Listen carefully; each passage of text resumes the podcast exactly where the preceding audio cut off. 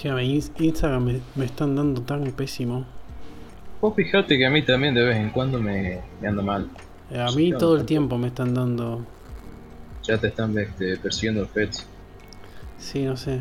Siento que Instagram, porque el resto del teléfono me anda bien, todas las otras aplicaciones, pero Instagram siento que me está disuadiendo de usarla. ¿Será? Hay muchas personas que les suele pasar eso cuando empiezan a hablar de, de temas un poco polémicos. Y sería después, no sé, la verdad que no lo descarto. Vivimos en una realidad tan extraña, pero. eh, no sé, tampoco quiero flashear Me hace, mucho. acordar, me, hace, me hace acordar mucho lo que decía Jay Stark la otra vez, de que muchos este, alababan a Europa y decían que Europa es este, una, una cosa espectacular, que ahí se vive excelente, que no, que no hay duda de que es lo mejor del mundo. Y el tipo decía, en realidad vivimos en una distopía. Sí, es que eh, eh, tiene que ver cuando, cuando te metes muy de lleno en, en el libertarianismo y te cambia mucho la, la jerarquía de valores, te das cuenta de que de que tu lugar no está ahí, ponele que podés ir a vacacionar, pero si querés vivir con mayor libertad, tenés que moverte, tenés que instalarte en otros, no solo- en otros países. Claro, pero no solamente eso, sino que, por ejemplo, cuando vos te pones a revisar cómo se vive en Europa, más allá de, las cuestiones económicas y los índices de, de desarrollo humano relativamente altos que te permiten eh, desarrollarte en ciertos aspectos mucho más que en un país, por ejemplo, Argentina. Vos te empezás a enterar de las otras, de la otra realidad, o sea, de la otra parte, y de cómo están limitados en muchas cosas, de cómo tenés este, la tiranía de las licencias, digamos. Sí, no Cómo hacer nada sin permiso. misma- claro, incluso como tú misma eh, capaci eh, capaci- tus libertades, sobre todo la de expresión, están muy restringidas. Por ejemplo, en Alemania hay un montón de, de problemas, o sea, hay, hay como una legislación muy fuerte en toda esta cuestión de sobre los nacionalsocialistas, sobre los nazis, al punto de que incluso no podés hacer investigaciones sobre el tema. Mm. Y ojo, no, no, lo, no lo digo por una cuestión revisionista, lo digo por, por una cuestión de curiosidad. Hay mucha gente que, que quiere este, muchas veces saber más, a investigar sobre cuestiones, por ejemplo, militares de la SS, Sí. eh, que a ver, cuando, cuando vos empezás a investigar sobre, sobre la organización y sobre la parte militar de este tipo de organización, inclusive la SA, te sorprende. Pero ni siquiera investigaciones de ese tipo puedes hacer en Alemania, tenés que hacerlas afuera de Alemania. A menos que vos obtengas una licencia del gobierno para poder hacer esas investigaciones, porque si no te, te, te- te dicen que fue delito de odio y muchas cosas más. Es un monopolio de la información. Exacto, exacto. O por ejemplo, incluso en Alemania está prohibido el Partido Comunista. Sí. A mí esas cosas, por más que las considero... Nefastas. eh, sí, eh, como que a la vez es lo que a la vez es lo que menos sueño me quita, es como que no me no me preocupa que que, que prohíba el, el Estado para sí mismo, digamos. Lo mismo que no me importan los, los cupos de género, por ejemplo, y todas esas cosas, a mí medio que me da igual. Por mí que llenen el Congreso de travestis, que la verdad que no, no me va a preocupar nunca. Claro, pero ahí yo, digamos, le, te lo complementaría, digamos, con una cosa que yo la vengo pensando hace mucho tiempo. Ajá. Y es que en realidad sí nos tiene que preocupar en tanto y en cuanto no, ten- no tengamos los medios para oponer una resistencia fuerte a eso. Eh, ¿A no te parece sea- positivo que, que el, que el Estado eh, medio que... No, ¿No te parece un poco de, de autosabotaje en ese sentido? Que, que en vez de tener a los peores dictadores en el Congreso, por ejemplo, haya...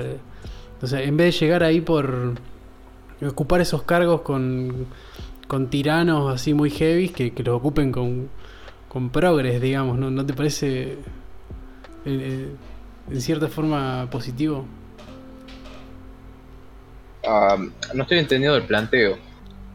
Claro, que en vez de, ti- en vez de que te pongan a un, a un Biondini en el Congreso, que te pongan a, a un trans a hablar de cosas trans. No, no, claro, e- es que eso es lo que yo quería llegar, digamos.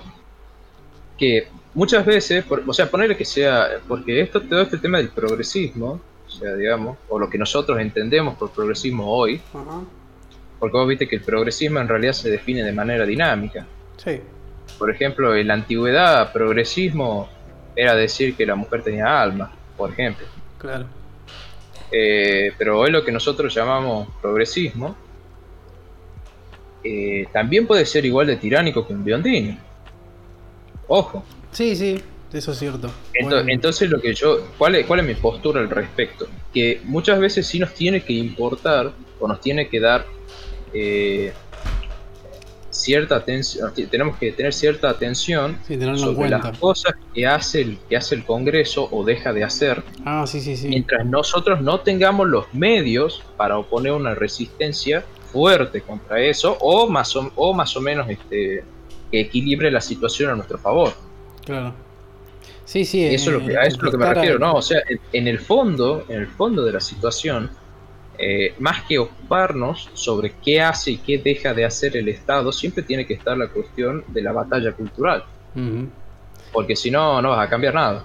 Sí, no, pero sí, lo que decís de, de estar atentos, digamos, a lo que a lo que está ocurriendo, eh, eso sí es, eh, es clave. O sea, no, no, no digo mantenerse deliberadamente ignorante de todo lo que haga el Estado, como que no te da igual si, si fue full nazi o full progre o qué, sino que eh, tenerlo en cuenta desde un punto de vista estratégico, De que- tanto grupal como claro. personal. Claro, o sea, sobre lo que, sobre lo que vos podés. eh, O sea, eso te sirve, como vos bien decís, de manera estratégica para saber qué hacer y qué no hacer. O cómo, o cómo hacer las cosas que no, que no podés hacer. sí. O sea, cómo encarar una posibilidad de poder empezar a hacerlo. Es un- tema, este, ley de cupo anarquista en el Congreso. ¿Te imaginas eso? Ahí tenemos el partido anarquista, mínimo la mitad de los diputados, dice. Hay, que hay que decir que somos un, un género más. Y somos el, Claro, género, el, género, no. el género más oprimido de todos. Claro, el género anarquista. Y no sería. No sería una locura decir que es el más oprimido de todos los tiempos. Porque vos viste, el anarquista lo atacan desde todos lados. Sí, sí, el anarquista tiene todo en contra. Claro, tiene en contra a los zurdos, a los comunistas incluso. Mm, eh, tiene en contra bueno, a la derecha, a los minarquistas que supuestamente tendrían que ser nuestros amigos. Sí, sí, ser anarquista es muy. Una vida Es muy un- solitaria. Claro, porque encima también muchas veces te dicen que sos un loco y cosas Sí. por el estilo. Sí, sí, políticamente. Por eso sí o sí tenés que. Te terminás juntando con gente. eh, en cuanto a fines políticos, eh, afinidad política, te, jun- te juntás con gente que encontrás más en internet que en tu vida eh, cotidiana. Es muy raro encontrarse con un, con un con otro anarquista sin algún sin, sin, sin algo en el medio, digamos, como meterte que los dos se metan al mismo foro o o que miren al mismo youtuber o lo que mierda sea, pero algo tiene que estar en el medio para que dos anarquistas se encuentren, si no la, ma- la mayoría de la gente que conoces nun- nunca te va a coincidir con, con tu forma de ver las cosas. Claro, a mí por ejemplo me pasó en su momento de que siempre, siempre buscaba gente que fuera anarquista para poder compartir con ellos, porque me sentía muy solo. O sea, era una cosa de que yo tenía mis libros y el Instituto Mises para poder este, dialogar de anarquismo, digamos. Eh, entonces era muy, era muy solitario, hasta que una vez me pasó de que me encontré con una persona, un anarquista, digamos, en la vida real, pero fue una cuestión de mucha casualidad. Y bueno, generalmente cuando, ente- cuando encontré los lugares donde fre- que frecuentan muchas veces los anarquistas, en internet ahí fue cuando empecé a conocer el grueso, pero en la vida real solamente he conocido uno. Eh, y yo creo que también. Eh, el único que conozco lo conocí en, el- en su momento en el Partido Libertario, estábamos los dos ahí hace varios años atrás. Y, Bueno, en un momento la mierda esa se disolvió. Se formó otra especie de grupo que, que tenía, sin fines políticos, era más como una asociación civil, medio, medio nada. Estaban organizando un evento, ya le habían hablado de Chevarne. Y después también me dejó de interesar eso. Y bueno, el grupo se desarmó y, y yo y el loco este éramos los únicos anarquistas y así que fuimos los únicos que seguimos hablando y, y ahora nos resulta prácticamente imposible hablar con, con los otros liberales que quedaron porque eh, es impresionante cómo eh, a nivel país al liberalismo se le, ve cada vez más a flor de piel la intención política que tiene.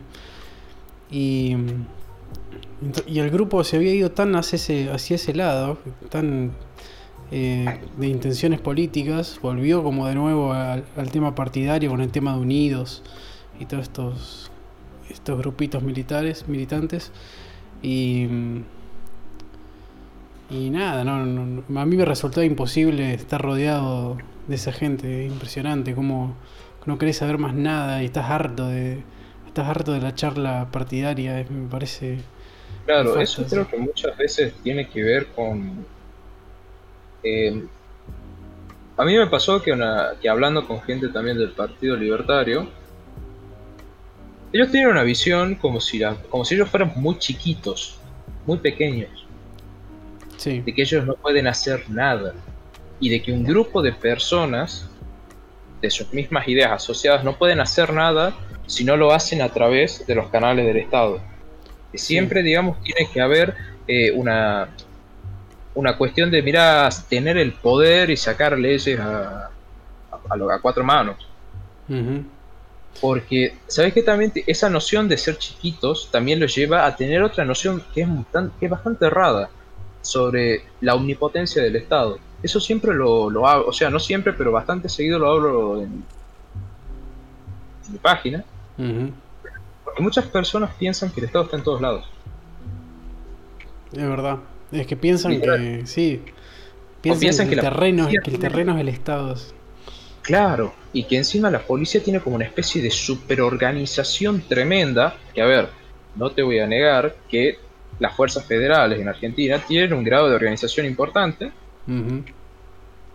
pero no es nada que no se pueda este, contrariar con mejor organización o con una organización este, equivalente.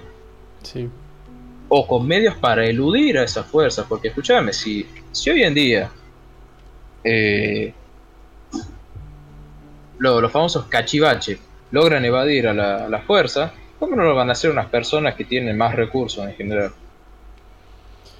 Eh, o sea, a lo que me estoy refiriendo, en el fondo, es que esa omnipotencia inclusive los condena a no hacer, ni, y ni siquiera buscar cómo hacer. Sí, sí, sí, es verdad. Pero sí, y todo eso me parece que justamente decanta en que el único camino que ven posible es la política. Como que ellos, para poder hacer algo sin que el Estado los, los observe, eh, como si fuese eh, omnipresente, eh, es justamente que consideran que ellos tienen que ser parte del Estado para, para poder hacer algo. Como que para, para, dejar de estar vigilados por el Estado omnipresente, ellos tienen que volverse el Estado. Tienen que quedarse adentro. Es como que es como que tienen es como que sin darse cuenta tienen esa visión que tenía Mussolini nada fuera del Estado todo en el Estado. Sí, sí, sí, los ha absorbido por completos. Claro, eso, y eso es muy este. Y eso es muy peligroso, muchas veces, en general. Porque eso también, al quitarle la, iniciativa de moverse por fuera del Estado, por fuera de los canales partidarios, por ejemplo, que a ver, hay alguna aclaración que, digamos, esta es mi opinión, eh, yo de cierta manera les tengo algo de respeto a algunos libertarios que conozco, no a todos, que están en posiciones este, de actuar a través de partidos, porque esa es otra forma de cubrir un frente, por más de que no sea el ideal. O sea, vendría a ser, por ejemplo, Rothbard hablaba mucho del tema del reformismo. No estoy tan de acuerdo con eso, sinceramente, porque el reformismo este, muchas veces se ve truncado por cosas como las que pasan en, Hong Kong hoy en día. Te hacen ilegal ganar una votación. Claro. Y te la hacen ilegal y bueno, cagaste. Pero de cierta manera les tengo, les tengo un, algo de respeto porque ellos van este, ganando posiciones a veces y siempre de la, de la mano de la batalla cultural, ojo, eh, en puntos que pueden llegar a ser claves en el futuro. Eh, Sí, ahora estoy, Pero, ojo, cómo engancharlo con el tema. En ese, en ese sentido, lo que trato, lo que trato de decir también es otra cosa que eh, es muy importante tenerlo en cuenta, pero muy importante. Y es que para poder avanzar hacia la libertad hay que ocupar la mayor cantidad posible de medios para llegar a ella. Sí, o sea, tenés, la contra, la contraeconomía, el reformismo. No, no me gusta mucho hablar de esto, sinceramente, pero la vía, digamos, de comillas, revolucionaria podría ser este eh, importante. Sí, otro, otro frente a cubrir.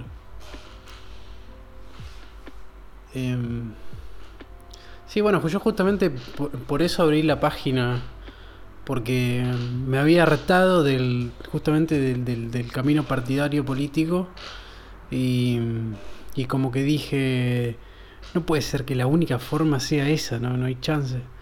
Y, y bueno, fue cuando me, cuando me empecé a meter mucho con el tema del Bitcoin y, y como que dije, claro. Ahí entró Juani. Hola Juani. ¿Qué hace Juani? ¿El mendocino? Eh, bueno, em, y, primero con lo del con lo del Bitcoin es como que ahí ya me, hizo un re clic el tema. Y bueno, después fui aprendiendo el tema de lo, que era el laborismo, el criptoanarquismo y, y bueno, fui, fue entendiendo los conceptos a un punto cada vez, a un nivel cada vez más completo. Y como que todavía siento que estoy expandiendo un montón mis ideas en ese sentido. Es que una, una, particularidad del anarquismo en general es que es tan rico el contenido que hay disponible que, es muy difícil terminar de aprender sobre el tema. Y, y supongamos que terminas de absorber el contenido existente. En realidad, ahora vos tenés que ponerte a producir más contenido. Sí, eso me pasa todo el tiempo con lo que vengo aprendiendo puedo generar cosas nuevas, digamos, y así se va armando todo el árbol. Exacto. Toda la red, toda la red anarquista.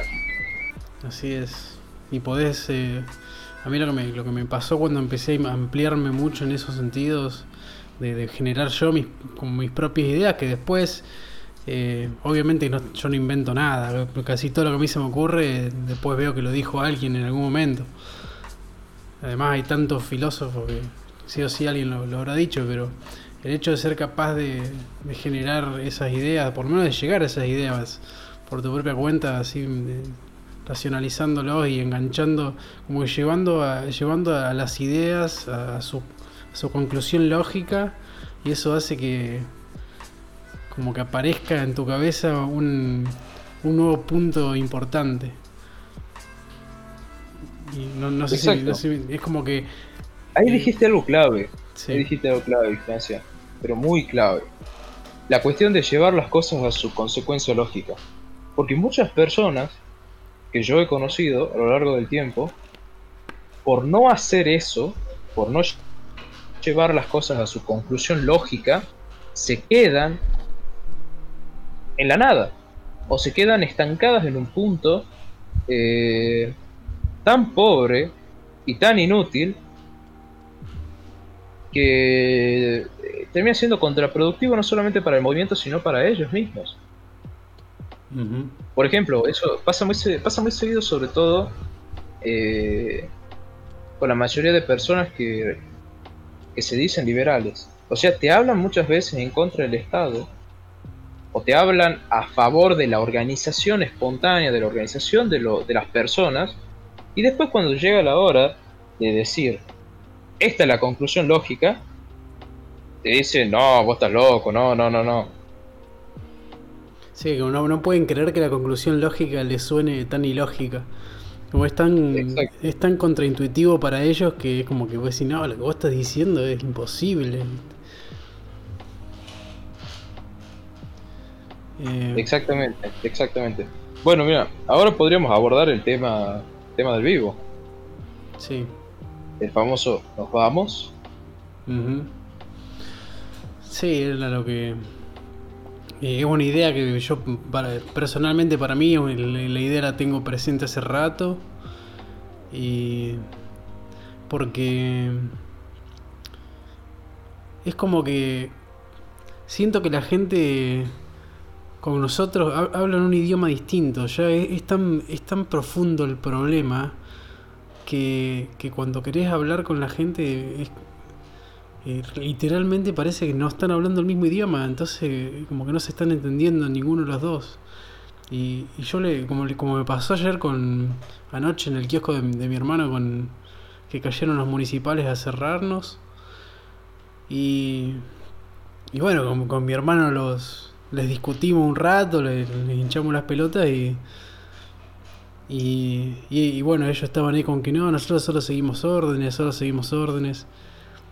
Y yo le dije, eh, yo le digo, mira, yo digo, bueno, loco, yo entiendo que vos seguís órdenes, pero todas las tiranías de la historia fueron necesarias, fueron posibles gracias a gente como ustedes siguiendo órdenes. Sí, para eso estamos, me dice la mina.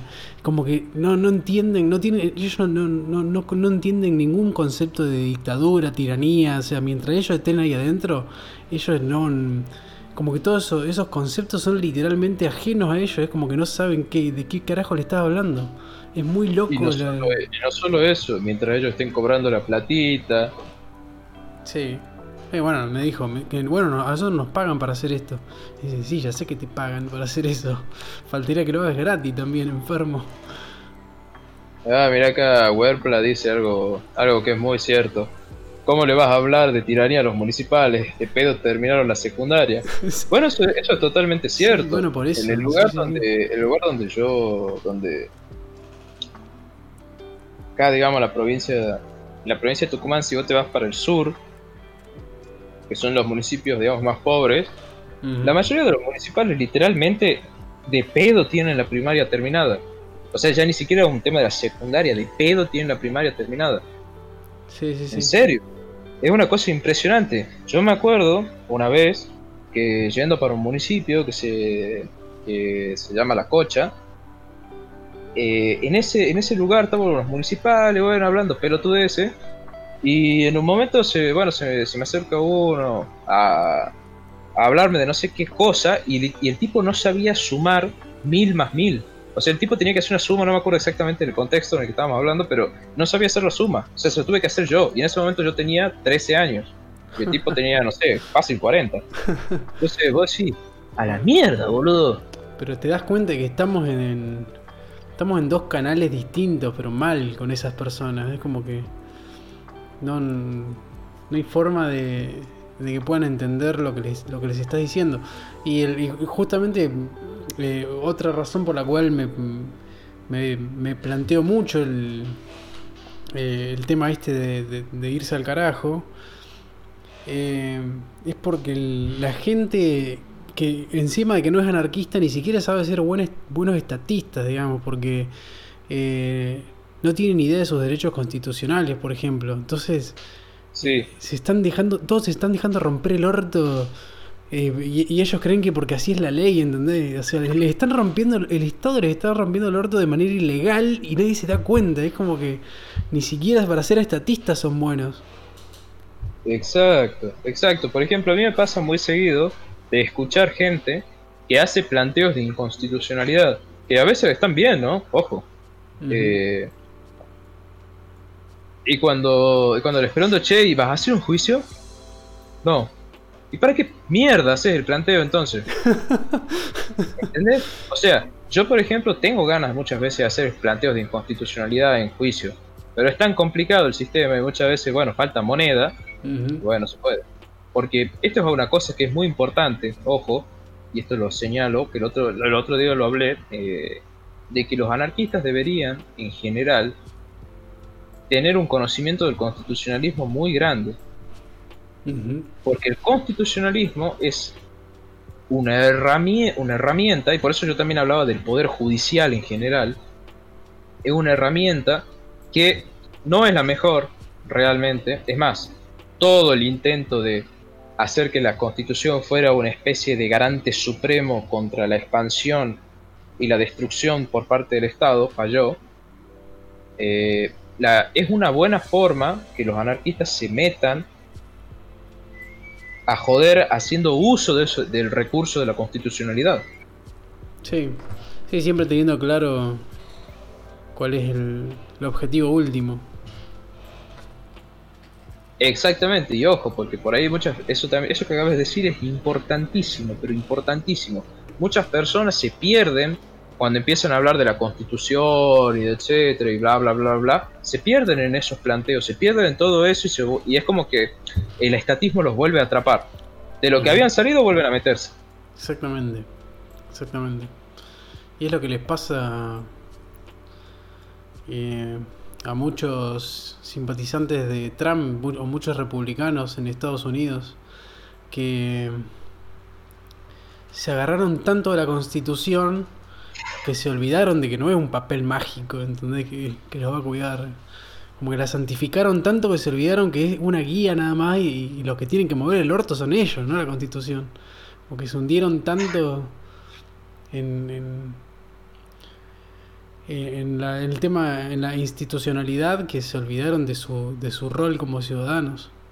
Exacto, y eso es otro tema también, que hay muchos que hablan de la constitución, de la constitución, de la constitución, como si la constitución hiciera algo por sí misma. La constitución no puede hacer nada por sí misma. En todo caso son las personas las que tienen que moverse. Es más, esto me hace acordar una frase de Alberti, que él decía, la constitución vive en los ciudadanos. O sea, porque en realidad siempre la limitación del Estado está en los ciudadanos, en las personas. Sí. Y eso es un pensamiento netamente anarquista. Claro, la, constitución se supone que era como un... Es como el acuerdo que tiene de por medio, esto es todo muy entre comillas, ¿no? Pero sería como el acuerdo que está entre medio de los, de los que gobiernan, o sea, la administración y la gente. Es como que lo único que los vincula son, es, la constitución. Y, y si, si, como que si se pasan, es porque como que este, este, acuerdo se termina, digamos, ¿entendés? mientras la constitución son los términos, digamos, es como, ok, nosotros vamos a responder a este gobierno bajo estos términos, digamos.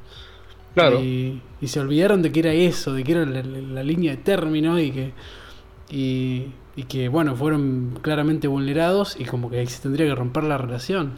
Pero como que... Es más, hay muchos que no entienden que en realidad el constitucionalismo es una idea basada en el contractualismo. como, bien, están señalando. Es el contrato que, como vos bien dijiste, entre comillas, firman los ciudadanos con, este, con el Estado y en qué términos se puede mover. Pero eso, mientras vos no hagas que funcione, mientras no, no hagas planteos de inconstitucionalidad, mientras no molestes, no va a hacer nada. Es más, hoy en, día, hoy en día en Argentina hay una cantidad de leyes impresionantes que son inconstitucionales, sobre todo si vos empezás a leer este, el código penal, te digo. Mucho antes de la pandemia. Sí, mucho antes. Por ejemplo, eh, este, el famoso, los famosos delitos de peligro abstracto, por ejemplo, tener, tener armas sin la, sin la licencia que te, emiten los porros del ANMAC, o la aportación, todos los delitos de peligro abstracto son inconstitucionales. Porque la constitución no me acuerdo si era el artículo. A ver, artículo 14 o artículo 19, no me puedo acordar exactamente. 19. Eh, el 19, ahí está, el 19 dice de manera expresa que toda, toda acción que no afecta el orden o la moral pública queda exento de la autoridad de los magistrados. Y llevar un arma no afecta el orden. Y Para nada. Supongo que eso, obviamente que no, pero supongo que puede estar también a interpretación del juez. Es que sí, a ver, siempre está dispuesto a, la interpretación del juez. Pero en varios fallos se, se los jueces mismos saben de que no afecta al orden. No hay una afectación concreta del orden porque vos lleves un arma. Claro, por eso yo Entonces, es obvio que no, cómo, muchos lo, lo, lo, excusan a esto? Dicen, no, es porque el peligro objetivo fue tomado en cuenta por el legislador mientras legislaba. Una estupidez. ¿Y? Sí, es una estupidez. Literalmente ese es el planteo que utilizan para decir que en realidad los delitos de peligro abstracto son constitucionales. Pero ese planteo se cae en dos segundos, porque escúchame, el, eh, el legislador podría tener en cuenta que si vos respirás podés ser un asesino, entonces tenemos que prohibir respirar, o tenés que tener licencia para respirar. Así de estúpido. Claro, es como que la línea es tan... Eh, está mal trazada. Está tan mal trazada que se puede llevar a cualquier, a cualquier nivel re estúpido. Claro, exacto. Sí, es cierto. Ah, y bueno, pará, ya nos fuimos muy por las ramas, volvamos al tema. Hablando de este del nos vamos. Sí, bueno, pero espera, sí, llegamos, llegamos a esto porque justamente yo te había dicho que, que eh, no solo que no estoy rodeado de anarquistas que, que, que tengan intenciones de defender sus derechos, sino que tampoco estoy rodeado de estatistas que tengan intenciones de defender sus derechos. Entonces, como que digo, eh, eh, hablo un idioma muy distinto con todo el mundo, no solo con, con los municipales y la policía, sino con, con, todos. Con los claro, que, son mis pares también. Te cuenta una cosa. Eh, yo también he sido un estatista muy rancio. Al punto de que yo defendí, yo era ese típico defensor de la policía mal, digamos. Qué mal, yo te, todo el tiempo decía viva las Fuerzas Armadas y boludeces del estilo. La verdad que ahora me acuerdo de eso y es horrible, pero bueno. eh, pero ¿sabes cuál es el problema? Que a mí cuando me hablaban anarquistas, porque yo tuve también la oportunidad de cruzarme por internet con algunos anarquistas, ellos no me hablaban desde las bases, me hablaban sobre el argumento ya construido. O sea, si yo te digo las Fuerzas Armadas pueden generar una tiranía, o generan tiranía, o la legislación genera tiranía, si vos no explicás la base de decir, mira, ellos cumplen órdenes, sí, es verdad. Pero el hecho de que vos cumplas órdenes no te exime de responsabilidad. Y aparte, el problema subyace en que son justamente las Fuerzas Armadas y las Fuerzas de Seguridad las que obedecen las leyes que emiten los políticos. Entonces, el problema son la Fuerza de Seguridad, las Fuerzas Armadas y los políticos. Y más que nada los dos primeros. ¿Por qué? Porque si, los, si no estuvieran los dos primeros, los políticos serían un montón de estúpidos juntados que se, se juntan a opinar. Sí, vos sabés que la... Entonces, si vos no le construís el argumento, si vos le tiras el argumento ya armado, es muy probable que no te que, que te rechacen por el simple hecho de que ellos no tienen la información, no tienen la formación de la que nosotros disponemos. Aparte, acuérdate también el ambiente donde han crecido, donde hemos crecido. O sea, yo en el colegio, a mí me enseñaban que el Estado era, era más o menos Dios. Entonces, vos tenés que luchar contra todo eso. ¿Y cómo luchas eso? Yendo a las bases. Eh, sí, te iba a contar. Contame. ¿Qué mierda era lo que te iba a contar? Algo que le dije a la. Bueno, el municipal era una mina y un vago. Y. Y la mina me dice: Bueno, nosotros tenemos que seguir órdenes porque si no nos sancionan. Yo pero ¿quién te sanciona? Otro policía, boludo. No es que en ningún momento baja el político a sancionarte, digamos. Siempre, siempre es el mismo rol el que hace la. el que ejecuta las acciones. Entonces decía, no, pero a mí me sancionan, pero otro, otro policía que te sanciona un par tuyo, ¿no? o sea, háganse cargo entre ustedes. no, me, no, me tiren su, mierda a mí. Este, exacto, este, de última cubranse entre ustedes. No se pise, no hagan de pisarse este, la manguera entre bomberos. Claro. Pero no es. Claro, pero eso no lo van a entender. No, es muy loco que el mismo policía no, no entienda que, que, que si él no sigue las, las, órdenes, como que si los policías no siguen las órdenes de los políticos no hay consecuencias, porque no hay nadie que las ejecuta, las consecuencias tampoco, ¿entendés? Exacto. Pero bueno, acuérdate que también muchas veces ellos lo, lo hacen por una cuestión de, eh, de comodidad y de saber que tienen privilegio. Sí, por eso. Entonces ese también es otro problema. Por eso generalmente no tenés que meterte a hablar o a tener conversaciones muy amigables con los policías y gente de eso. Porque eso, ellos también inclusive le- es como que les lavan el cerebro Sí. para hacer este para seguir órdenes. Sí, que la orden, la orden es Dios. La orden la dio Dios y si no la siguen, eh, no sé, le va a caer un rayo. Entonces, bueno, obviamente con ellos no podés hablar mucho. Ni aunque tengas la mejor oratoria, porque ellos tienen las- el cerebro cerrado en que la orden es la orden. ¿Entendés? Claro. Entonces, yo por eso siempre me, me, me esfuerzo. Porque también me ha pasado que, por ejemplo, yo veo a los municipales que se están llevando un auto, están robándose un auto realmente. Sí. eh, yo tengo ganas de, de- de ir a putearlo. Alguna que otra vez tiré algún insulto, pero eso no te sirve de nada, realmente. O sentarte a dialogar con ellos. No, las pelotas. Lo que vos tenés que hacer de última es ir este, y reaccionar de la misma, de la única manera que ellos entienden, a los palos. Sí. El... O mediante, o mediante una desobediencia civil que sea tan generalizada que no tengan forma de hacer que se cumplan las cosas.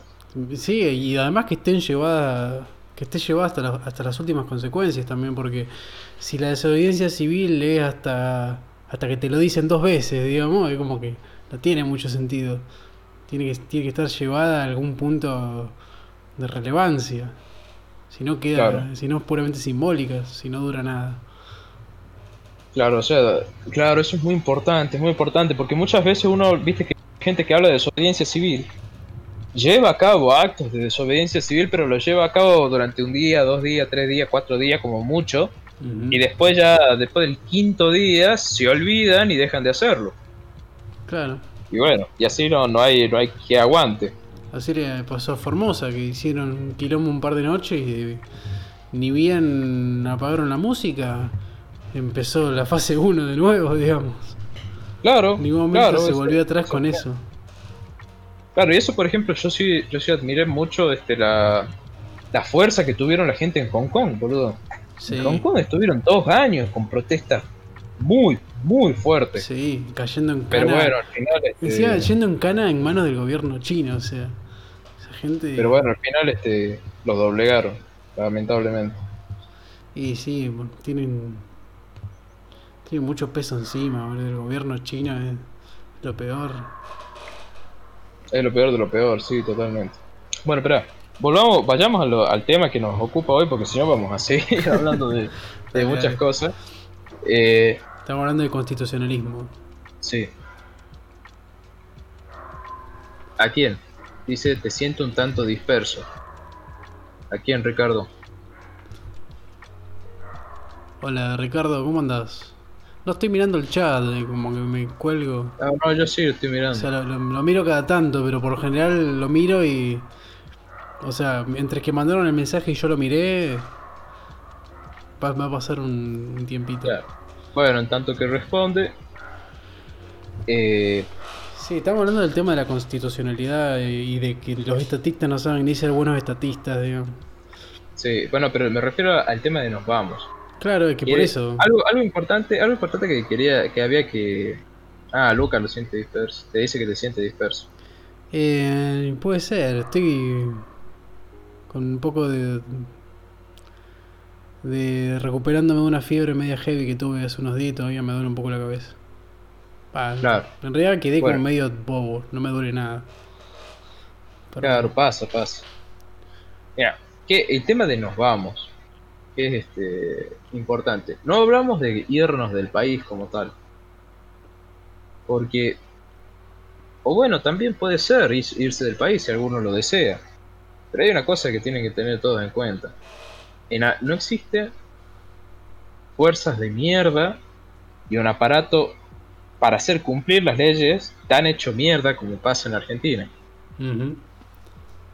Bueno, en realidad sí hay, hay aparatos que funcionan peor, pero eh, eh, son en países más, este, más complicados, digamos. Sí. Eh, lo que lo que se trata de decir cuando nos vamos es de migraciones internas. Exactamente, sí, yo irse, irse de las ciudades me refería. Exacto, exacto, es muy importante eso porque si ustedes alguna vez se ponen a ver, si alguna vez, bueno, esto seguramente lo sabrá la gente que vive, que vive en el campo, las personas que habrán ido, donde menos hay, se cumple la ley. ¿Dónde es? En el campo. En el campo. En el campo. O sea, yo por ejemplo las veces que, que he ido a distintas, a distintas zonas, que, frecuento, eh, es impresionante. Hay tipos que tienen toneladas de armas, por ejemplo, que están sin registrar. Y le preguntas, ¿dónde lo compraste? Adivina. Eh, al vecino. Al vecino, sí. Al vecino, así, así de una te lo dice. Al vecino. De una. Y están todos armados y, te, y le preguntas, ¿chi tenés papeles? ¿Qué? Así te preguntan. Sí, como decía Iorio, donde no llega el correo no hay que tener papeles. Exacto. Exactamente. Entonces eso es muy, eso es muy importante. También, es verdad, también le compran balas a los polis. La verdad es.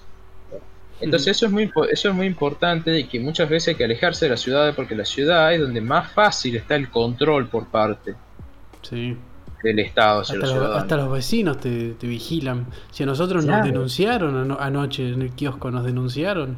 O sea, hay alguien que nos vio ahí y consideró que nosotros, nosotros nos tiene que castigar la ley, ¿entendés? Nos vio ahí tomando, tomando una coca en, frente del negocio y cada tanto atendiendo a un cliente.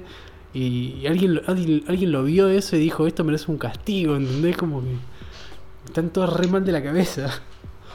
Por eso me quiero la chota, Sí, o sea, es tremendo, es tremendo y es... Eso me parece muchas veces también una locura porque me toca hablar con gente, gente que piensa de esa manera eh, que por no tener un papel de mierda, consideran que lo que vos estás haciendo está mal. es, como, es como si hubiera algún proceso mágico en el medio que hiciera que antes de que tengas el papel sos una persona horrible. Y después de que tenés el papel, sos lo mejor del mundo. Sí, por más que estés haciendo exactamente lo mismo. Claro. O sea, e, es una cosa de que vos decís de loco, y vos le preguntas, ¿y si no, y si no existiera ese papel? No, estaría bien ahí. Pero ¿cuál es el fenómeno? ¿Qué es lo que hace que esté mal y esté bien después del papel o antes del papel? Es una doctrina. No te saben Claro. Está dentro de mi doctrina, digamos, está dentro de mi. mi religión te lo acepta, digamos, eso. Claro, la, este, San Estado me dijo que es así. Claro, una especie de autismo, ¿viste? Puede ser. Entonces, bueno, yendo, digamos, sobre eso, es muy importante eh, empezar a moverse fuera de la ciudad. La ciudad, digamos, es el centro.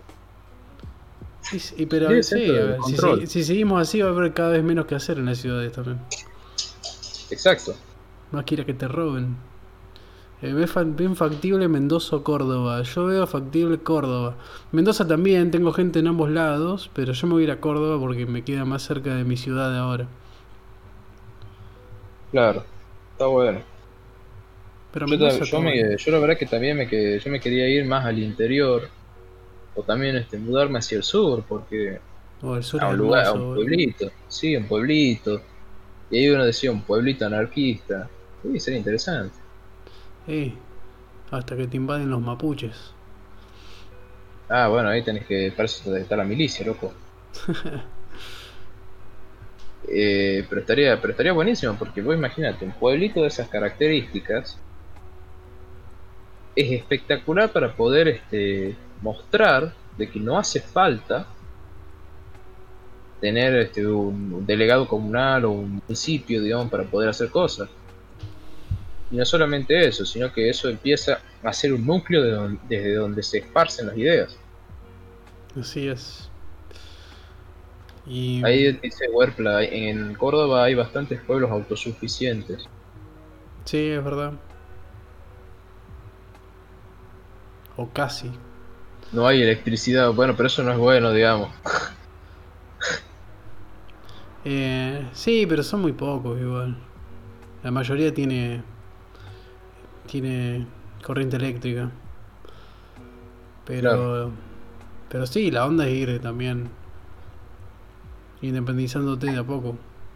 Claro, a mí también me interesaba mucho este Córdoba o también este Santa Fe. En la parte, la parte norte de Santa Fe, que no hay este. No hay, este, hay casi ningún municipio, hay todo así muy, muy campo.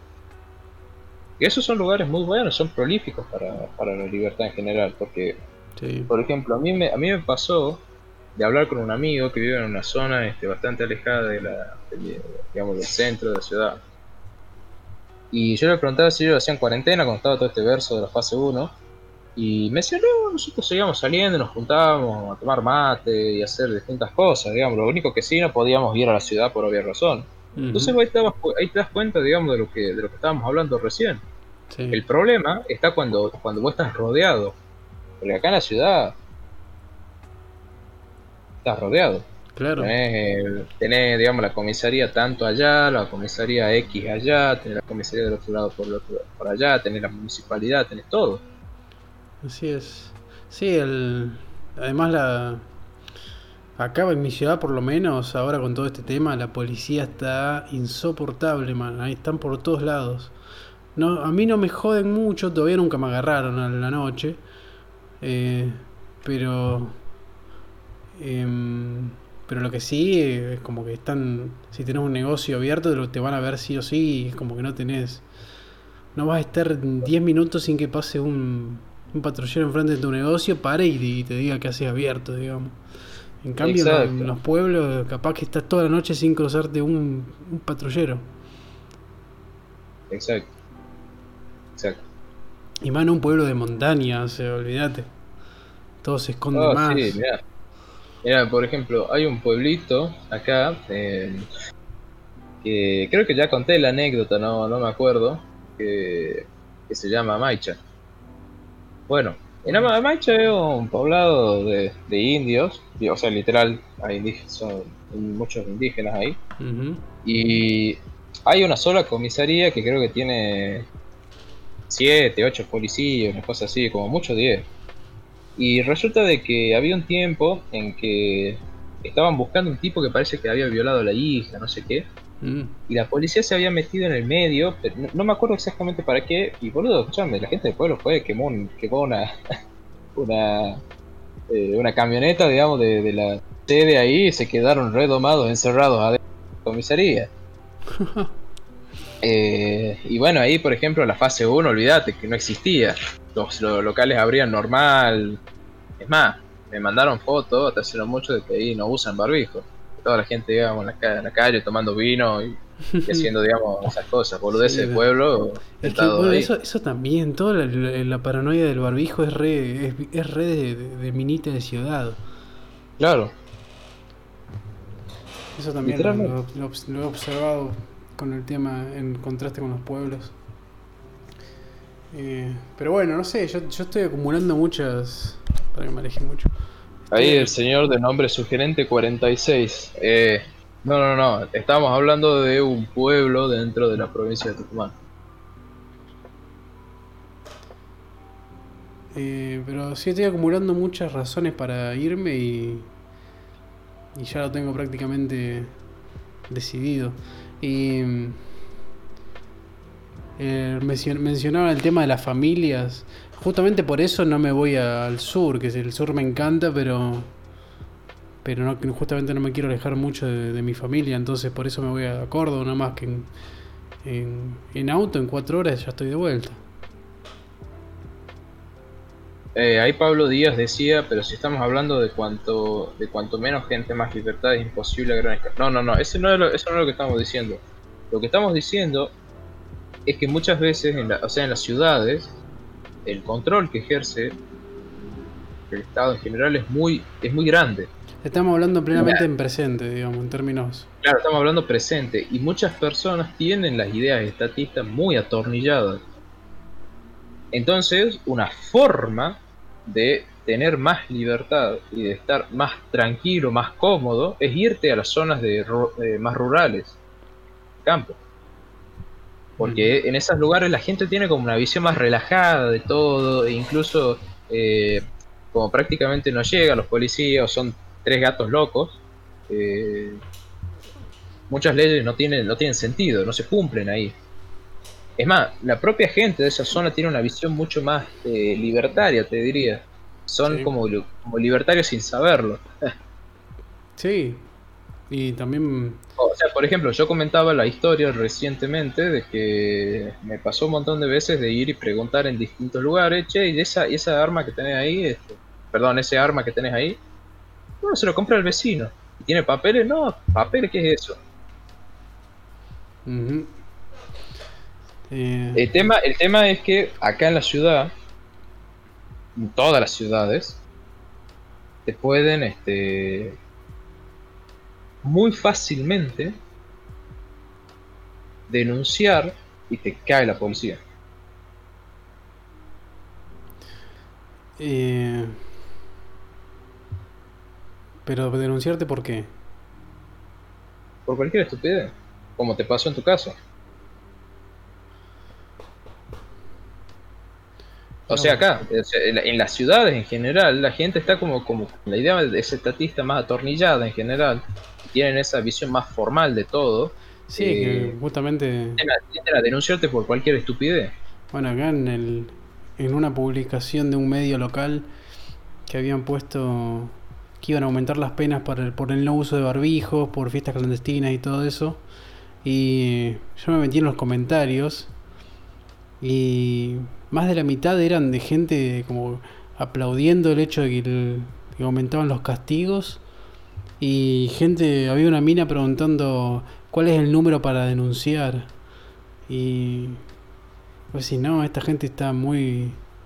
Tiene la cabeza podrida. Sí, está muy al horno, ya, ya, no tiene más ninguna chance de salvación en lo absoluto. Bueno, no sabes, como te digo, yo probablemente habría tenido actitudes de ese calibre, pero eh, en el pasado, pero bueno, me recuperé. El tema es hablar. Y también muchas veces otra una clave que yo he ido desarrollando a lo largo del tiempo es este hablar de manera eh, abierta hacia el diálogo, no tanto atacarlo. Sí, sí, eso, yo lo... Eso es muy importante, muy importante. Eso yo lo entendí hace hace algún tiempo.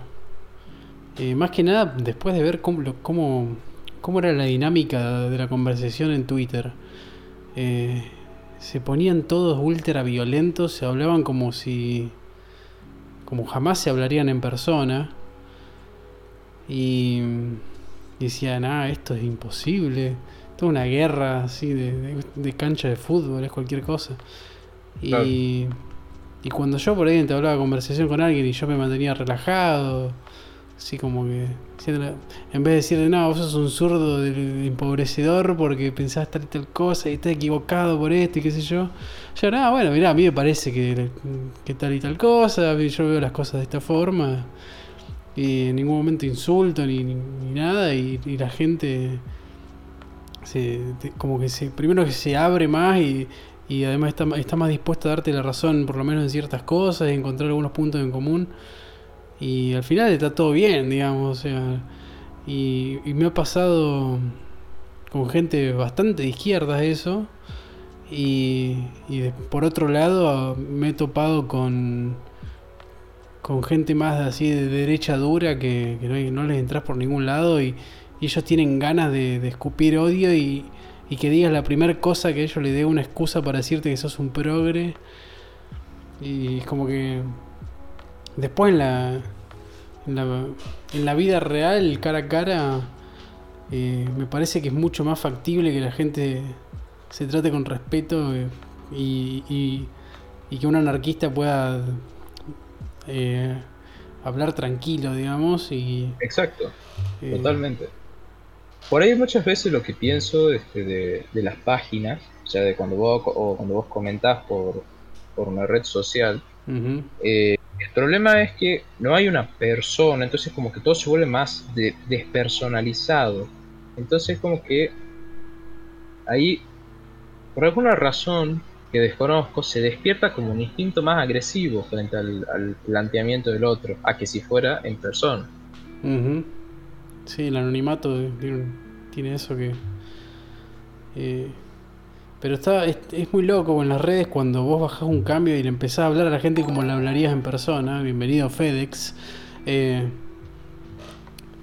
eh, es como que la, como que la persona baja, baja la guardia, digamos. Y, Exacto. y Mira, ahí es acá, donde le acá podés Pablo meter la idea. menciona una cosa interesante. Sí. En el campo mucha educación no hay. ¿Tendrá este, algo que ver con el alfabetismo, esta- esa falta de adoctrinamiento? Eh, mira, o sea, en el, en el campo generalmente lo que pasa no es que hay Saben hacer otras cosas. analfabetismo como tal. Sí, o sea, para, Porque, para el, para el campo Eh, en realidad hay genios, falta de... ¿Cómo? Que para el campo son unos genios los locos, digamos. Es como que. Claro, o sea, hay una falta de educación en todo caso formal, como, eh, como podrían ser en matemáticas, en lengua, en cosas del estilo.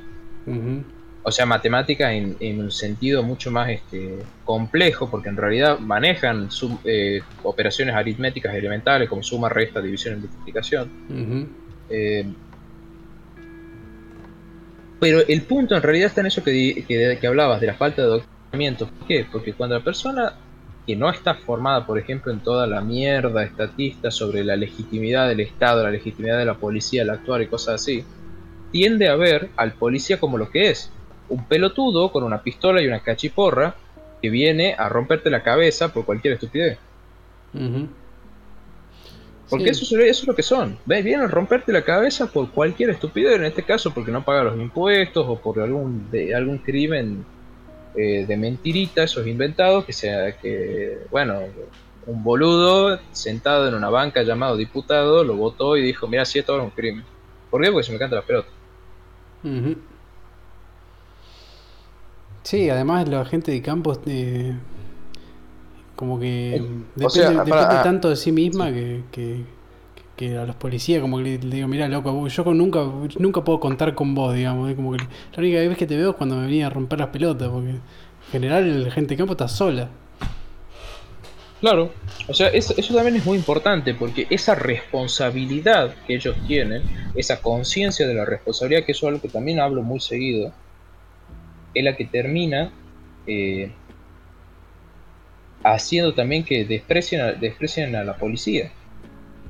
Porque ellos no quieren delegar su, sus potestades en otro, ellos quieren hacer lo suyo. Ellos son independientes, realmente. Sí. Sí, además son gente que eh, son tan abocadas al trabajo que imagínate cómo ven a un empleado municipal. Claro, lo ven como un gordo de mierda que se, que se sienta a, tomar mate con alfajores de maicena mientras te dice, sí, sí, ya, ya le firmo el papel, sí, sí, sí. Claro. sí.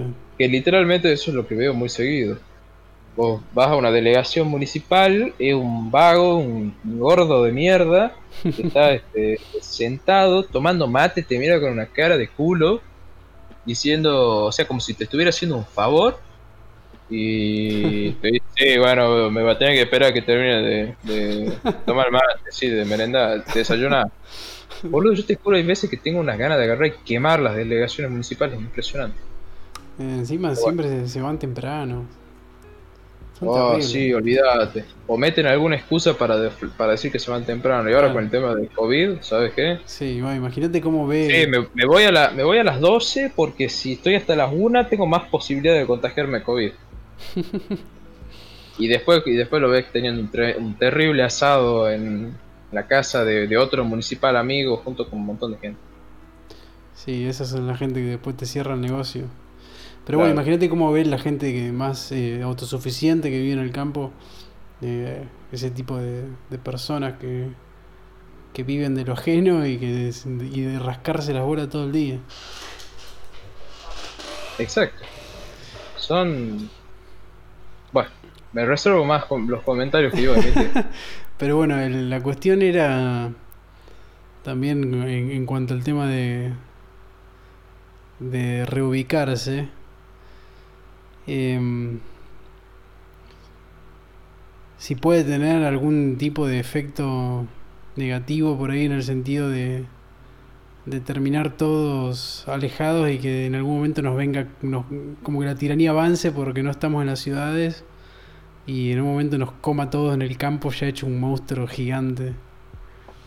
Y que nosotros seamos como los únicos que quedan y, y cagamos. Claro, ese, ese es otro tema muy interesante que, que hay que abordar. El avance, o sea, lo que va a pasar en Argentina en el mediano plazo. Claro. Eh, o sea, como van las cosas, cada vez tenemos, o sea, cada vez tenemos más leyes que, que, que ahogan y que son más este, eh, molestas en todo sentido, que por más de que el aparato en sí mismo sea ineficiente y sea muy croto para poder hacer cumplir esas leyes, sí es verdad que ponen muchos palos en la rueda y muchas, este, muchos problemas que a veces se complican saltearlos. Y y en las ciudades eso va a ser muy patente dentro de poco tiempo. Muy patente. En cambio en el campo se va, hay más posibilidades de organización, hay mucho más, este, mucho más espacio para hacer distintas cosas contra de eso. Y sí, es que yo creo que tiene justamente que ver con el hecho de que las ciudades ya están perdidas. Y... Depende, depende, porque en realidad si tenés una batalla cultural exitosa, podés tener cabida en las ciudades sí, o en pasa, sectores que de ya, la ciudad. ya, ya, estamos en un punto tan eh, eh, ¿cómo, ¿cómo, diría? tan presente, digamos, porque ya, ya el tema de la, de, de la tiranía dejó de ser una teoría, así como que se viene, sino que ya nos estamos encerrados en este momento, ¿entendés? Por la hora que es. Y Claro, por eso, por eso mismo es este, tan necesaria la batalla cultural y hacer lo que se pueda hasta donde se pueda. Eh, sí, y el tema es justamente que la... Yo siento que la mayoría no, no está dispuesta... Eh, está esperando y cree que, es una cuestión temporal, así que ya va a terminar porque después por el virus y qué sé yo. Y entonces hay gente que, la mayoría, que piensa eso como, y que habla de uh, cuando todo esto termine, cuando todo esto termine, y están un poco inconscientes y dormidos del el verdadero rumbo que ha tomado el, gobierno, el rumbo de acción. Y entonces están esperando que todo vuelva a normalidad y ya está, y votamos a, a otro en un par de años y qué sé yo. Y no, capaz que no... no es que para es que para eso es tan necesaria la batalla cultural, hay que mostrar que en realidad no es así, en realidad la cuestión va muy, muy por otro lado, es muy diferente, eh, y accionar en consecuencia.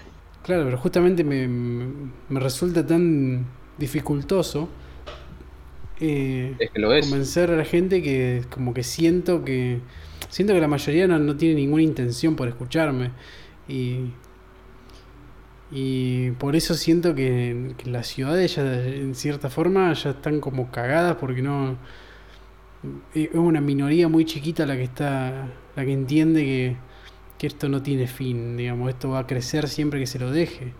Y me parece que somos tan pocos que ya es como que va haciéndose hora de que nos vayamos todos al carajo, que las ciudades sucumban y que nosotros armemos eh, algo por fuera o sea, o sea, a ver, en cierto, es, cierto, digamos, que las ciudades en este momento son un problema, que están como perdidas, entre comillas, pero es una cuestión temporal, es una cuestión circunstancial. Por eso yo te digo que hay que hacer, este, por eso siempre repito en realidad, de que hay que hacer la batalla cultural, hay que traer a la gente, hay que hacerlas que escuchen, porque llega un punto donde ponerle que alguien no quiere escuchar, termina escuchando por hartazgo, o porque resuena tanto que lo terminan escuchando. Es por eso que también les digo a muchos que se metan en distintas áreas que les permitan difundir contenido, háganse profesores, este, periodistas, lo que sea, escriban artículos, eh, hablen con sus amigos, con sus familias, todo, hagan lo posible. Sí, sí, todos tienen que ser. Porque esta es una batalla que se dedica, que se hace desde cada individuo, individuo, perdón, haciendo su parte. Exactamente. Sí, sí, Pero es verdad, circunstancialmente estamos hasta las estamos hasta las bolas. Sí. Por eso yo creo que que conviene hacer la batalla cultural más online desde desde un lugar más apartado de las ciudades. Y sobre todo si, si en cuestiones económicas se pone todo demasiado complejo, eh, tener espacio para poder producir eh, Comida. comida es, es clave porque si no vas a terminar revolviendo la basura como los venezolanos. Claro, es verdad. Mira, acá uno dice, anarquía y mercado, unas ganas de ser profesor, mi única limitación no ser pobre. bueno, pero a ver, eh, vos podés ser profesor y dentro de todo ganar una buena plata, generalmente los profesores universitarios. Sí, o si no, algunos que enseñan algo, pero enseñan algo que hacen, que ellos tienen, que ellos practican como negocio, digamos, como, como profesión y lo enseñan. Pero la guita la Claro, hacen por ejemplo, como yo, yo tenía un profesor que enseñaba Derecho en, la- en el colegio. Él era abogado y él enseñaba y le pagaban, pagaban un, poco un poco de plata, pero él enseñaba Derecho porque él tenía convicciones en que tenía que enseñar. O sea, también ahí depende también tu convicción al respecto. claro. Eh, aunque obviamente si no, si no podés hacerlo o no querés hacerlo, queda en vos y podés hacer otras cosas tranquilamente. Sí, o- Eh, ahí Leo Varela dice, de mi círculo de amigos solo dos están avanzando en el tema. Mirá, eso es mucho ya. sí, la verdad que dos es bastante. Sí, o sea, ya son, todos ya son tres, con vos incluido. O sea, Sí, ya es, ya es importante. Y ahora vos imaginate que de esos dos haya otros dos. Claro. ¿ves? Sí, yo en mi ciudad conozco varios, pero. eh, de mis En mi amigos. caso- de mis sí. amigos, el- el- unos amigos por, por- Como te decía, nos conocimos en el Partido Libertario. Pero la mayoría es- son re normis, no, no entienden un carajo de política, filosofía, nada. Así que. Y que por, e- en ese caso, digamos que ya a mí me pasa muy seguido, eh, lo que tenés que hacer es tratar de ir metiendo la duda de a poquito con ciertas, ciertos comentarios, ciertas cositas. Pero tiene que ser muy de, muy, muy de a poco, es un proceso que toma muchísimo tiempo. O sea, por ejemplo, en mi círculo de amigos eh, se abrieron a la posibilidad de escuchar sobre materia de, de armas y cosas, y sobre todo de, de anarquía, solamente porque yo durante mucho tiempo fui tirando distintos comentarios. Base a esos comentarios que fui tirando, bueno, Sí, bueno, yo hago mucho hincapié. Supongo que también al ser hombres debe, debe ser una ventaja estadística, porque eh, para hablar tema de armas, por ejemplo, yo tengo cero dificultades y no sé si una mujer tiene las, las mismas facilidades para hablar de tema de armas. O sea, puedo Ah, hablar con gente tenés- que no sabe nada de armas y, y le explicás el tema y, y te entienden que, que sí, el, el que quiere estar armado tiene que poder andar armado y punto, digamos. Eso a, a mí jamás, ese mensaje jamás me costó hacerlo llegar. Claro. Es verdad. Sí, totalmente. Sí, por ahí muchas veces tiene que ver con que, eh, al menos desde mi experiencia personal, eh, las mujeres suelen tenerle miedo al- a las armas por una cuestión de de lo que sienten, porque por ahí muchas veces cuando a vos te hablan del tema de las armas te juegan con tus sentimientos. Entonces como que la mujer, como, como que por ahí, por, el- por ahí al- la- la- no todas, pero al ser más sentimentales en general, tienen como esa tendencia, digamos, a tenerle cierto miedo a las armas. Es como que las manipulan por ese lado. Sí, Obvio que hay, obvio que hay una buena porción que he ido conociendo, sobre todo este, desde que, desde que abrí la página, que son totalmente lo contrario y son mucho más pro armas que un montón de hombres que conozco. Ojo. Mm. Sí, yo. eh, bueno, amigas mías. eh, les he metido el bicho. Yo en mi cuenta personal por ahí subo muchas fotos de, de mujeres usando armas. Y que bueno, la mayoría eh, son minas que, eh, de Pinterest, digamos, con un arma. Y, y por ahí, qué sé yo, alguna me hace un chiste de que si el arma me hace verme como esa mina, me compro una, ¿viste? Y, y- Claro, ella como que va colando el asunto. Claro, y como que le, le- le resultó atractivo ver a la mina con el arma y como que... Y, Exacto. Mira, acá dice, el señor de, de nombre sugerente. Mi vieja hoy tirar las armas son, este, son peligrosas. Además, ¿para qué quieres una? Bueno, a mí también pasó eso. O sea, vos lo que tenés que en realidad decir ahí es que las armas no son peligrosas en sí mismas. El peligro es el operador en todo caso. Y si vos sabés las medidas de seguridad no hay peligro alguno. Salvo que seas medio manco y se te caiga y tenga alguna pistola vieja que no tenía Eh, sí, pero no es- los seguros, digamos. Ah, pero no es más. No es más peligroso que cualquier otra cosa. Sin, Exacto. es muy estúpido. Es como que si revolvías un cuchillo, capaz que le cortás la garganta a alguien. Sí. En todo lo que use de forma irresponsable va a significar un peligro. Ah, e- exacto, exacto. Mira, ahí me hiciste acordar una cosa que es muy importante que varias veces le hablé. El tema, eh, el tema de la responsabilidad llevada a la manipulación de los objetos. O sea, porque, a ver, el arma en sí misma es un objeto. Ujú, Sí. Al igual que lo puede ser un auto, que lo puede ser un, un cuchillo, un vaso, un celular, lo que sea. Ujú. Y siempre el, el uso que se le dé va a quedar a cargo de la responsabilidad de la persona que ejecute, digamos, las acciones con el objeto en concreto.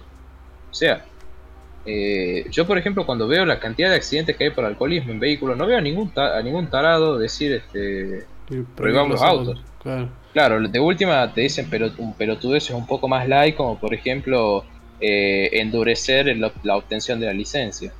Claro. te dicen Sí, pelotudeces de ese tipo.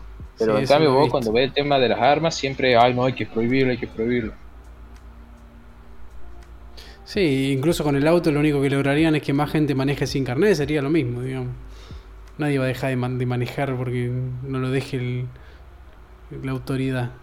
Ah, claro, eso es, o- eso es una discusión que tuve hace un tiempo sobre el tema de, las licen- de la licencia de conducir. Yo Mm. siempre les digo, ¿qué cambio?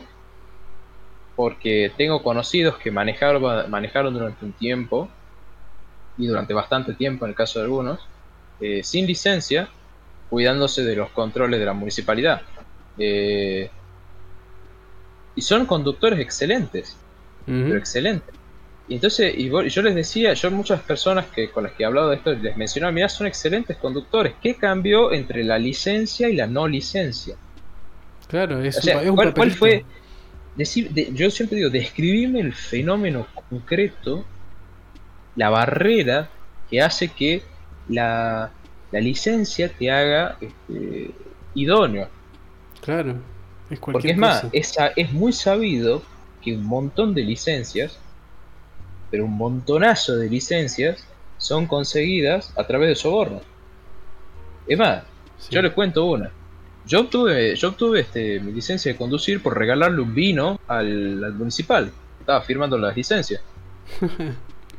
¿En serio? Le regalé un vino y me dieron la licencia. Tomá. Sí, además, eh, el nivel de, de idoneidad que tenés que demostrar en los, en los test prácticos es un chiste, digamos. Es, es totalmente irrealista. O sea, no demuestra nada Exacto. la persona que hace el test práctico. Sí, totalmente. O sea, no demuestra Totalmente. cómo se Es va a más, comportar en la muchas ciudad veces- de autos. Claro, y muchas veces la persona, o sea, el civil que tiene que, tiene que demostrar más idoneidad que el pelotudo que te está tomando la prueba. Eso me ha pasado este, un montón de veces, por ejemplo, a las personas que tienen armas, les hacen de para, o sea, si vos querés sacar, por ejemplo, exportación, bueno, cuando se podía, eh, sacar el papelito choto, eh, básicamente te hacían así un montón de pruebas y un montón de gimnasias estúpidas, digamos, para, para demostrar que podías portar. Y vos le hacías hacer eso a un policía promedio, ¿sabes qué? Quedaban en pelota y sin embargo llevan la pistola ahí toda derrumbrada, hecha mierda, sin limpiar hace 20 años. Sí, es bastante irónico ese tema. Em, Exacto. sí, la verdad Eh, que yo no creo en eh, las eh, licencias de conducir. Por Sí, eso, o sea, me, por por eso me eso- río eso cuando, es otro tema. ¿viste cuando dicen que, que, que para las armas tenés que tener un permiso, igual que para los autos, dice, igual que es como una licencia de conducir. Porque creen que te, que te están dando algún tipo de argumento con el que vas a estar de acuerdo. Claro, eh, Juan Esquivel, mira lo que dice. Mi viejo tiene la licencia vencida desde que nos vinimos de Estados Unidos en el 2005.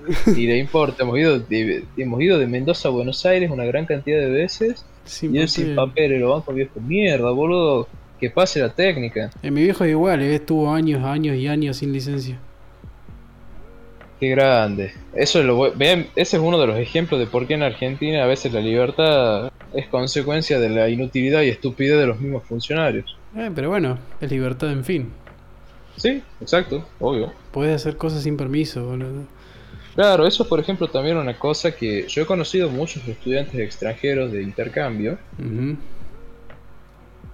Y un montón de veces me repetían una, una, una frase bien graciosa que era la que acá, digamos, en Argentina la mayoría tienen licencias para ser pelotudos.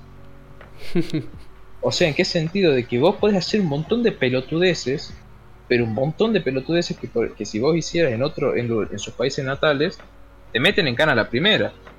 Así es. Sí, acá quedan como bastante sorprendidos por eso. yo, he visto, yo he visto gente eh, alemanes, por ejemplo, súper sorprendidos y se abusan, ¿eh? Muchos cuando vienen acá se, por eso muchas muchas minitas que vienen de intercambio acá se se arrancan la cabeza porque no pueden creer la cantidad de cosas que tienen permitido hacer. Y se vuelven unas real cólicas y vuelven toda hecha mierda a Europa.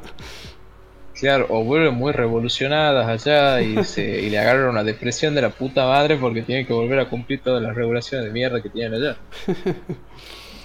claro. Exacto. Y es más, por ejemplo, a mí me pasó una vez que estaba llevando a una eh, en la en, este, en el eh, digamos la camioneta eh, y en un momento hago giro con un cartel que decía no girar digamos y me dice ¿por qué girás? Porque sí, digamos. ¿Por qué no, digamos? Porque lo dice un cartel, no me importa. sí, comprendo. Eh, o sea, es como. No sé, ¿qué, qué lo, si, si lo dice un cartel, si lo dice un principal, o si. O si lo dice, no sé, el presidente, ¿qué? no sé, no me importa. Pero bueno, mirá lo que dice ahí Werpla. Que en Alemania con 16 no podés estar después de las 0 horas en tu casa, fuera de tu casa, digo.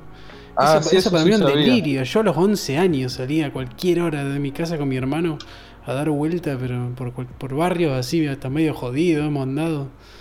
Hicimos lo que se nos cantaba las bolas y la policía no nos podía decir nada. Había dos pendejos andando a las 3, 4 de la mañana y ¿qué tienen? Mientras no hagan nada raro, mientras nadie llame a la policía, ellos ni, ni bola te dan. Claro, eso son este, los famosos delirios del, del primer mundismo. Sí, como que están tan cómodos. es como, ¿qué tiene que un chico de 16 años esté a las, a las 12 de, la noche fuera de la casa? Sí, no sé. ¿Qué, qué, qué, qué cambia, digamos? Claro, o la posición del sol determina tu libertad, digamos, cualquier... Claro, literalmente, esa, esa es la mejor, mira, es lo mejor que, que escucho en mi vida, la posición del sol determinando tan libre sos. Es un delirio. Delirio total. Como poneme, poneme mejor iluminación y ya está, boludo, si tanto te preocupa si por una cuestión de seguridad. Sí, es que bueno, siempre te avanzan con el verso de la seguridad. Siempre. Por ejemplo, ahora eh, con el tema de que están poniendo cámaras en muchos lugares, por el verso de la seguridad, te hacen, te hacen un seguimiento terrible a muchas personas. Sí. De eso. Sí, te muy pueden, peligroso. pueden tener eh, todo tu recorrido de tu casa al laburo, ponerle filmado por eso yo, yo, digamos, les recomiendo a todos que ya saben qué tienen que hacer con esa. Ya saben. No digo más nada. Eh, Así que, bueno. otra razón para el tema de vigilancia, otra razón para irse a zonas un poquito más rurales. O ya incluso un salto de una, de una metrópoli como Buenos Aires a, a, una ciudad más chica como la mía, que tiene 100.000 habitantes, ya eso es, es, impositivo. Acá, salvo en el centro, no hay, no hay cámaras en ningún lado. Y las que hay son, son para hacer multas nomás. Son para hacer fotomultas de gente que pasa en rojo, cosas por ese tipo de pelotudeces. Nada más. Acá Acá no, no las pueden poner esas fotomultas porque se las roban. los, los, los, que, los cachivaches haciendo todo por la libertad. bueno, y es cuando eh, el, el, vandalismo callejero medio A veces cabeza, puede sí, ser, puede ser productivo. bueno. Sí. Sí, además vos ves las cámaras y te da unas ganas de tirarle un piedrazo por diversión nomás, por más que no sean anarquista. Acá Ricardo dice, "Los- y los que tenemos nuestro trabajo en la ciudad, ¿cómo haríamos? Y bueno, eso ya... Eso también, bueno, entra dentro de la planificación de cada uno. A ver, nosotros estamos sugiriendo y estamos diciendo de que es mucho mejor vivir en las zonas más rurales, pero si por una cuestión este, eh, importante, como puede ser tu trabajo, vos te ves atado a vivir en una ciudad, y bueno, está bien. Sí, en ese caso, te- también te, lo que lo mejor que puedes hacer es dedicarte a la batalla cultural Que nunca, o sea, nunca hay que dejarla, pero en tu caso sería como algo más inmediato. Sí, hay gente que la tiene más complicada que otra. Pero bueno, por eso también depende. Hay gente que en este momento no les. Como que irse sería peor. Pero la- si la cosa escala, capaz que en algún momento el, el balance queda para el otro lado, digamos. Llega un momento que capaz que la, la vida en la ciudad se vuelve tan insoportable en cierta forma que. que Escucha, escucha lo que dice el señor de nombre sugerente 46. Pibitos de 13 del bajo escuchando elegante mientras juegan partido de Bakugan apostando dosis de Paco. Boludo, eso es muy triste, pero es, algo que, digamos, sí he llegado a ver. Pero bueno. No jugando al no jugando con Bakugan, pero sí al truco. Sí. Bueno, ¿de qué estamos Así hablando? Eh, ah, sí habíamos que- quedado en las necesidades de algunos que no pueden moverse de la ciudad. Claro, por eso te digo que de- a medida que la situación avance, capaz que la balanza se va tirando más para un lado que del otro y, de repente lo que te ata a la ciudad ya no, ya no es tan significante como, como lo era antes y te termina yendo a la mierda. ¿Cómo? Y te termina yendo a la mierda como puedas. Claro, claro, sí, te terminas yendo según las posibilidades que vos tengas. Claro, Que al, sí. fin y al cabo, que al fin y al cabo es lo que importa. Imagínate, por ejemplo, ¿no? Para dar el ejemplo más concreto. Imagínate vos vivís en la ciudad porque trabajás ahí y de repente el conflicto empieza a escalar a tal punto de que ir, a- ir, a, ir a trabajar es peligroso, ponerle capaz que te, que, que te que quedás metido en el medio de un conflicto y te comes un tiro. ¿entendés? Claro. Bueno, ahí entonces la- eh, ahí vos ves que el costo de vivir en la ciudad es muy alto, entonces vos te vas a vivir en una zona del campo. Claro, digamos, cuando eh, vos tenés tu trabajo ahí pero te temes por tu vida, como que, bueno, Claro. ahí te vas al carajo. Claro, eso también, ahí también, ahí está, está bueno, por ejemplo, plantear una cosa. Cuando la tiranía, digamos, se hace más patente, acordate que tanto más se va a volver más complicado moverse del lugar donde uno está. Entonces por ahí como que está bueno ir previendo Sí, y es cierto. ir viendo qué onda, hasta cuándo te, cuánto te puedes mover y todo eso. Sí, parece. Ahí la que- pregunta es, ¿qué podemos hacer para que empeore todo más rápido? Mira, la respuesta, yo siempre a esa pregunta hago una respuesta diferente. El tema no es qué podemos hacer para que empeore todo más rápido, sino qué podemos hacer para que esta situación de mierda que sí o sí va a seguir empeorando mejore en favor de nosotros. Para que nuestra situación mejore, digo. Exacto. Entonces el tema está en que nosotros hagamos la batalla cultural. Hagamos todo lo que... Todo, ocupemos también todos los otros medios, como puede llegar a ser el reformismo, como puede llegar a ser la contraeconomía y todo eso, para cada día estar mejor. Porque, a ver, sí o sí, eh, como dije, esto va a empeorar. O sea, esto no tiene forma de zafar. Sí, por ahora por lo menos está. Está muy lejos de, de mejorar en el corto plazo, corto y mediano plazo. Exacto. Ando en reparto de mercaderías y ese es uno de los mayores problemas. Eh, sí. Sí, bien, bien trabajo de, de ciudad. Bueno, en tal caso, por ejemplo, si vos andás con reparto de mercaderías, eh, podría, o sea, porque también por ahí no podés no abandonar la ciudad, pero irte a vivir a zonas más alejadas del núcleo. Más suburbio. Sí, eso también. Claro. o sea, la, la- la diferencia no solamente entre ciudad y, y- y pueblo, por ejemplo, sino que dentro de la misma ciudad se siente entre las zonas más céntricas y las zonas más periféricas. Claro. Sí, Por ejemplo, donde hay barrios donde yo vivo que son inaccesibles para la policía en general, por ejemplo. Porque son muy turbios. Sí. Mm, Y, y es gracioso porque cuando, cuando fue todo el tema de la fase 1 en esos barrios la gente estaba haciendo su vida normal. Obviamente con la, con la limitación de que no podía ir hasta el centro. claro. Pero su vida la hacían normal, porque es más, cuando entran la policía a esos barrios, les tiran piedras. eh, a, Sí. veces se le- a veces se escapa un tiro, ¿viste? Eh, Sí, ellos entendieron, le- entendieron que ellos o son les más. hacen barreras y cosas así. Sí, sí, eh, es que entendieron mucho mejor la, la, la fantasía de la autoridad, digamos, es todo, todo fuerza, es todo violencia, y si ellos son capaces de más violencia, ya está, no, ellos no los gobierna nadie. Claro, esa, ese, eso es muy importante lo que vos decís, porque ahí, ahí vos ves el conflicto de la escalada de violencia, que también lo, lo menciona mucho Libertad y Armas. Y cómo, Eh, de- y cómo el sistema cómo este solo entiende de violencia. Sí, totalmente. Cuando vos vas, o sea, el proceso de escalada, eh, si vos lo, como, como bien se sabe, cuando vos tenés una fuerza superior al del policía, el policía no tiene, no va a hacer nada, porque encima es pajero. Mm. Sí, O sea, mira, dice, la policía no entra a barrios peligrosos, ¿es verdad? ¿Es verdad? Hay barrios acá por que la policía no entra directamente, o si entran, entran con todo un convoy, y igual entran asustados porque saben que les van a tirar piedras, ladrillos, que les van a prender fuego, cosas así. Sí, además cuando entran con el convoy van a buscar a alguien en particular. Claro, Entonces no es que entran en- con su convoy a restablecer el orden estatal. no, las pelotas, porque saben que eso es imposible. Y es más, incluso cuando tienen que secuestrar a alguien, eh, se les complica, porque la misma gente les hace valla, les complica la salida.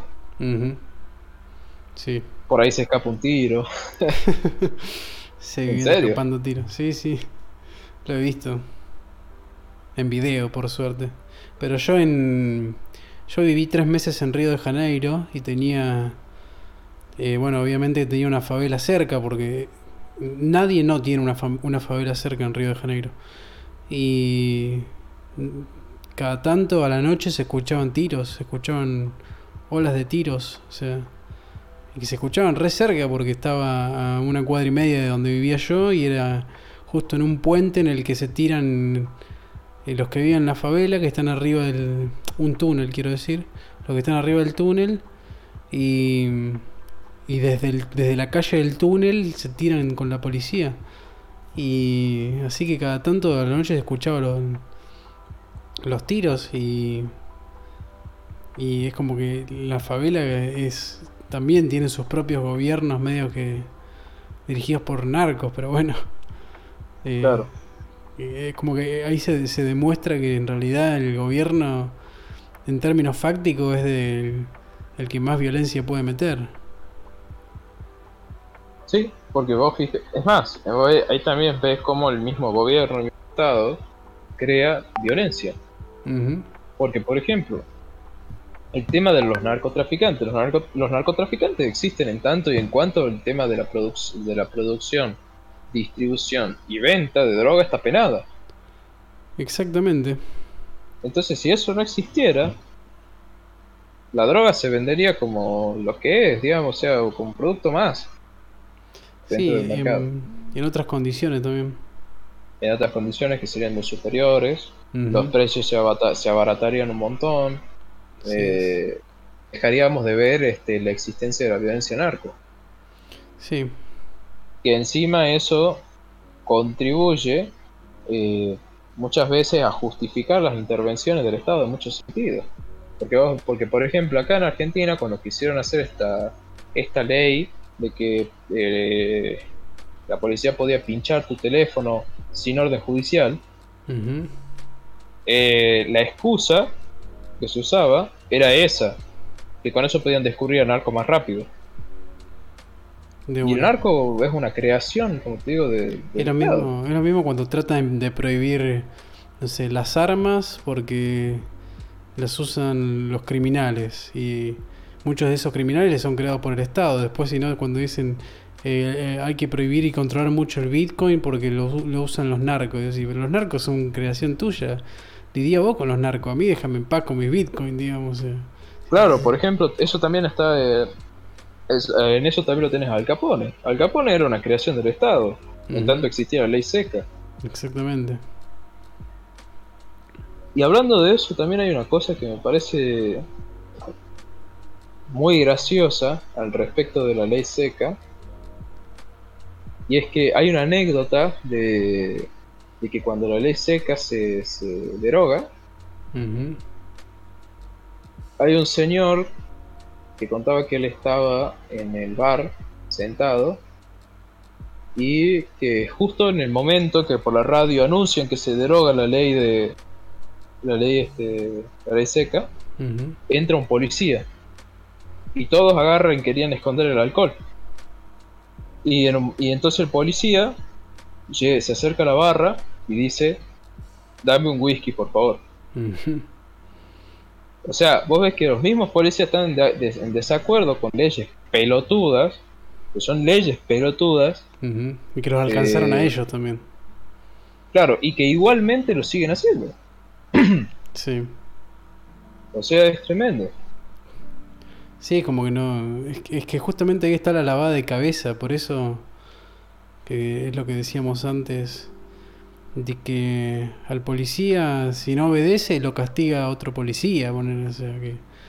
Eh, institucionalmente el, problema sigue siendo el mismo y, y pero ellos no lo ven y, que, y creen que entran en este loop de, que si yo no hago, me sancionan. Como que los policías solamente seguimos orden y si no lo seguimos nos sancionan. Y como, pero, pero, lo sanciona otra policía. Bueno, pero que ese policía también sigue órdenes y si no, lo, si no sigue esas órdenes lo sancionan. Y así, ¿entendés? Todo entran en una, sin, fin. una cuestión que no. sin fin y sin sentido. Sí, sin sentido también. Bueno, yo por ahora tengo tengo que ocuparme de otros asuntos. Sí, la verdad que yo lo iba a hacer bastante más cortito. Porque Pero bueno, no, me sentía con hablar de muchas cosas. Sí, la verdad que, bueno. Eh, este lo voy a subir a YouTube, porque ya que lo grabé. Pensé que se iba a meter a alguien más, pero bueno. No importa. Pero bueno. Pasó que no, pasó que no se pudo. Igual acá siempre estamos para hacer para hacer este Sí. La, batalla cultural. Además tuvimos más de 15 espectadores todo el, todo el vivo, man. Así que estuvo bien. De a poquito, de a poquito va subiendo.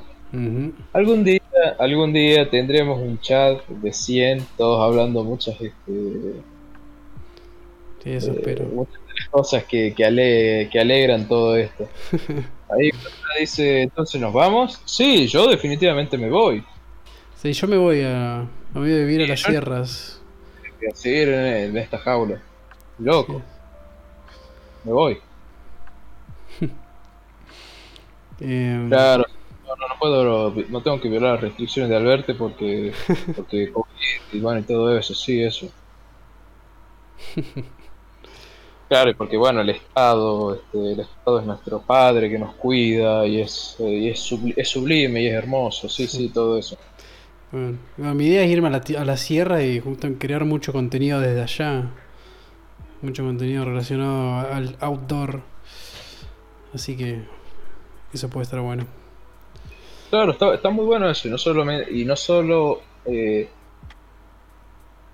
crear ese contenido, sino que muchas veces puede resultar muy positivo el hecho de eh, que, en las zonas de campo se vayan creando comunidades anarquistas que puedan en, algún momento representar un, nido para la libertad muy importante. Sí. ¿Y qué sabes si algún día tenés una república de Cospaya? Hay que crear una, plataforma, una network. Claro. Eh, bueno, loco, gracias a toda la gente por...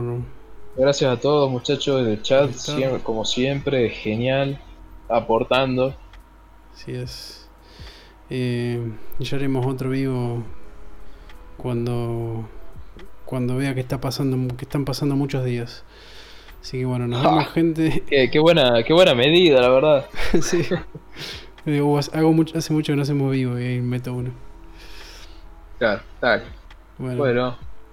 Adiós chicos, muchas gracias por todo. Nos vemos, cuídense. Tome, eh, recuerden, tomen mucho. Eh, no hagan tiros al aire, por favor.